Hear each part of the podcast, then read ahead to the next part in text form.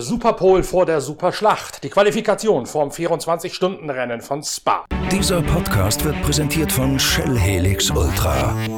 Das Premium-Motorenöl für deinen Motor.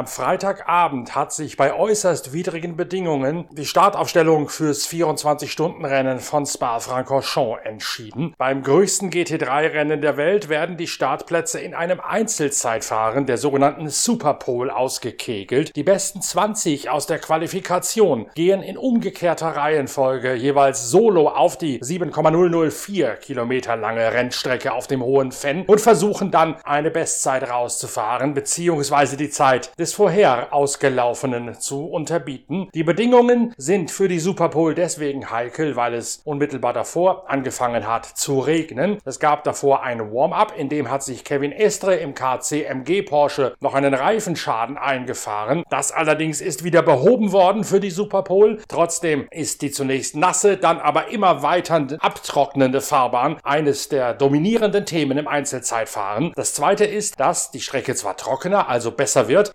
Gleichzeitig aber, je später die Fahrer auf die Bahn müssen, je mehr Dunkelheit über die Ardennen hereinbricht. Am Ende ist es fast schon picke duster, als die Entscheidung fällt, so dass die Bedingungen in dieser Superpole längst nicht für alle gleich gewesen sind. Ein weiteres Element, das immer noch für Diskussionen sorgt, sind die ominösen Track Limits, denn da hat gerade ein Fahrer sich einen besonders großen Vorteil verschafft durch strategisch gelegtes Verlassen der Rennstrecke und Schwungholen in den asphaltierten Auslaufzonen. Situationen. Genau das soll eigentlich unterbunden werden, indem man jeweils Strafen ausspricht, wenn man die Rennstrecke verlässt, Kurven abkürzt oder durch bewusstes Rausfahren nach La Source in Richtung der Eau Rouge extra Schwung holt für die Bergabpassage ins Gefälle hinein. Allerdings gibt es jede Menge Diskussionen darüber, wie es überwacht wird, wie die Strafen ausgesprochen werden und ob es auch überhaupt überwacht werden kann auf dieser Rennstrecke. Zumal, wenn die Dunkelheit hereinbricht und das Ganze bestenfalls aus der Onboard-Perspektive richtig verlässlich zu beobachten ist. Die Sportwarte an den Streckenposten stehen da vielfach auf verlorenem Posten. Das Thema begleitet das 24-Stunden-Rennen von Spa schon seit ein paar Jahren. Deswegen werden immer wieder an gewissen Streckenpassagen die Regeln bewusst aufgeweicht und nur an manchen werden sie überhaupt noch streng verfolgt. Am heutigen Samstagmorgen toben die Diskussionen darüber weiter vor sich hin. Das entscheidende Stechen im Einzelzeitfahren findet auf noch rutschiger Fahrbahn statt. Zuerst einmal setzt Maro Engel mit seinem Mercedes aus dem Team von Hubert Haupt eine Richtzeit. Der Monegasse im Vorjahr von der Pole Position ausgefahren, übernimmt zwischenzeitlich Platz 1, als die Bedingungen besser werden. Dann allerdings kommt Raffaele Marciello, sein Markenkollege aus dem französischen AKA-SP-Team. Marciello, Lello, wie sie den Lulatsch nennen, startet als Viertletzter hinein. Er ist derjenige, der am meisten Zusatzschwung holt. Der gönnt sich mal gut etwa 120 Meter zusätzliche Strecke in der Auslaufzone, um so gleich in seiner ersten fliegenden Runde ordentlich Meter zu machen machen. Die Zeit ist dann so gut, die er über die beiden fliegenden Runden, die zählen, herausgefahren wird, dass er sich mit 0,35 Sekunden Vorsprung auf Maro Engel auf Platz 1 setzt. Frederik Verwisch aus dem Attempto Audi Team kommt als nächster, erholt sich Platz 3 und schließlich als vorletzter Patrick Pilet aus dem Porsche Team. Der kommt allerdings nur gerade mal in den Süden der Top 10 hinein. Als letzter Starter kommt dann Calvin van der Linde aus der Box. Der Südafrikaner hat gemeinsam gemeinsam mit beispielsweise Christopher Mies im WRT-Team die Qualifikation vorher dominiert. Van der Linde ist auch auf seiner ersten Runde vor allen Dingen im letzten Sektor enorm schnell unterwegs. Nur 0,22 Sekunden langsamer als Raffaele Marciello, als Calvin van der Linde in seine letzte Runde hineingeht. Dann allerdings macht der Ausgangs von Pujon einen Fehler, sodass der Angriff auf Raffaele Marciello doch noch versandet. Raffaele Marciello bleibt auf der Pole Position. Der WRT Audi von Calvin van der Linde auf der zweiten Position. Das Ganze beobachtet von van der Lindes Teamkollegen Christopher Mies. Ja, Qualifying lief gut. Calvin ist Auto auf P2 gestellt. Sehr, sehr gut äh, für uns.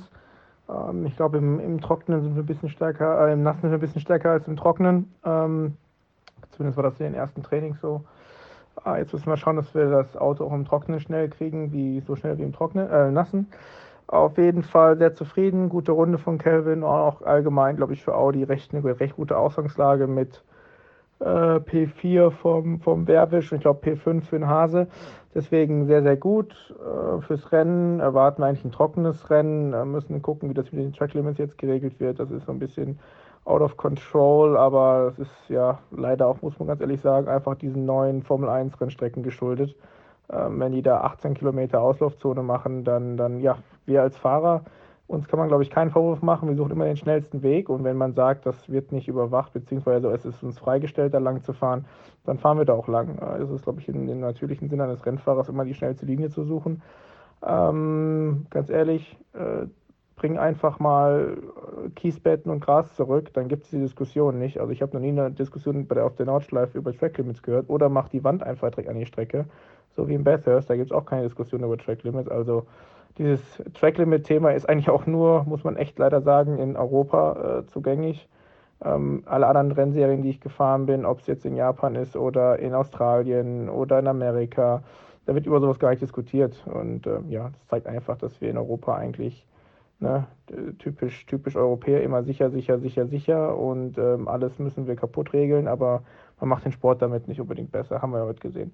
Naja, auf jeden Fall trotzdem sehr zufrieden. Wir geben alles und hoffen, dass wir im 24-Stunden-Rennen auch auf dem Podium stehen werden. In der zweiten Startreihe findet sich Maro Engel auf Platz 3 neben Frederik Verwisch in einem weiteren Audi wieder. Und dahinter auf Startplatz 5 Christopher Hase im Santé-Log Audi, eine ehemalige Siegermannschaft aus der Nähe von Nizza. Hase hat sein Auto auf Platz 5 gestellt.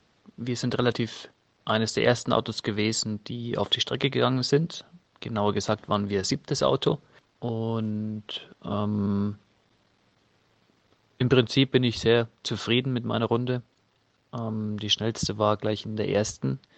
In der zweiten gezeitete ist dann schon, ähm, ja, war der, der Regenreifen hat auch quasi so eine Art Peak. Und ähm, das war in der zweiten Runde wie bei fast allen dann im Prinzip schon langsamer.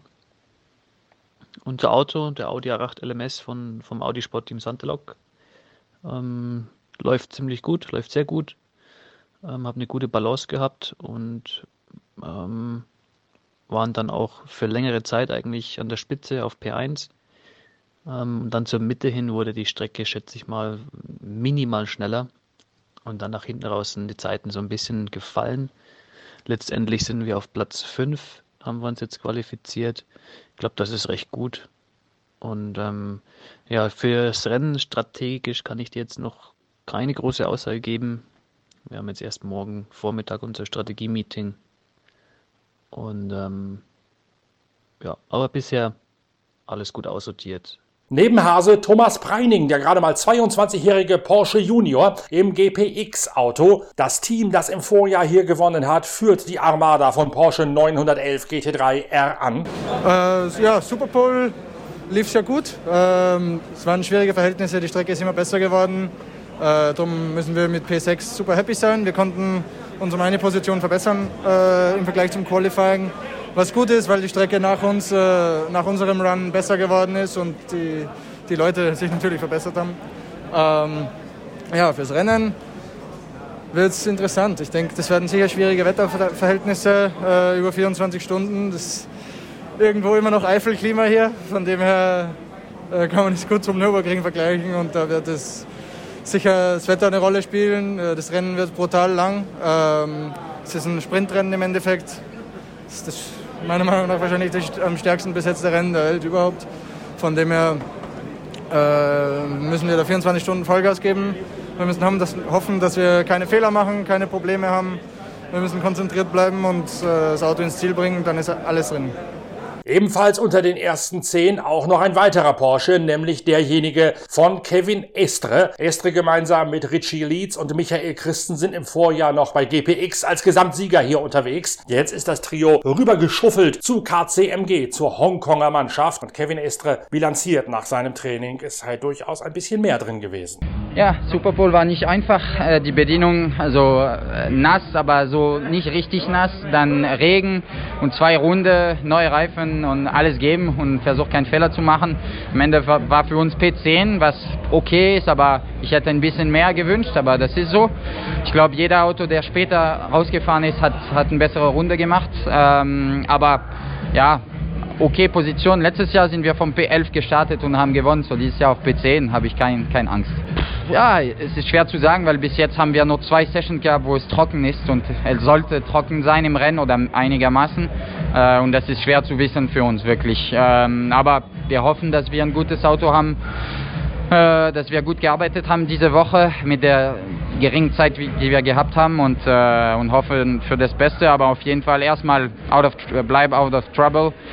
Äh, kein Penalty, kein, kein Fehler und dann glaube ich, sind wir gut dabei äh, Montag, äh, Sonntagmorgen. Was soll da erst Mario Farnbacher sagen? Der Honda-Pilot war eigentlich einer der Geheimfavoriten. Der einzige NSX sollte auf der Rennstrecke von Spa eigentlich sehr gut liegen. Doch Mario Farnbacher hat gemeinsam mit Renger van der Sande, der gerade seinen Platz beim Team von Wayne Taylor Racing in der IMSA DPI losgeworden ist und mit IMSA DPI Gesamtsieger Dane Cameron sogar den Einzug unter die ersten 20 verpasst. Ähm, ja, was soll man sagen? Ähm, Qualifying ins Regen rein gestartet und haben kein, äh, kein Testen zuvor gehabt in, in Nassen. Ähm, dementsprechend haben wir uns ein bisschen mit dem Luftdruck vertan und äh, ähm, wir sind quasi generell auf der Suche nach Grip. Und ähm, ja, das äh, ist uns leider nicht so ganz gelungen.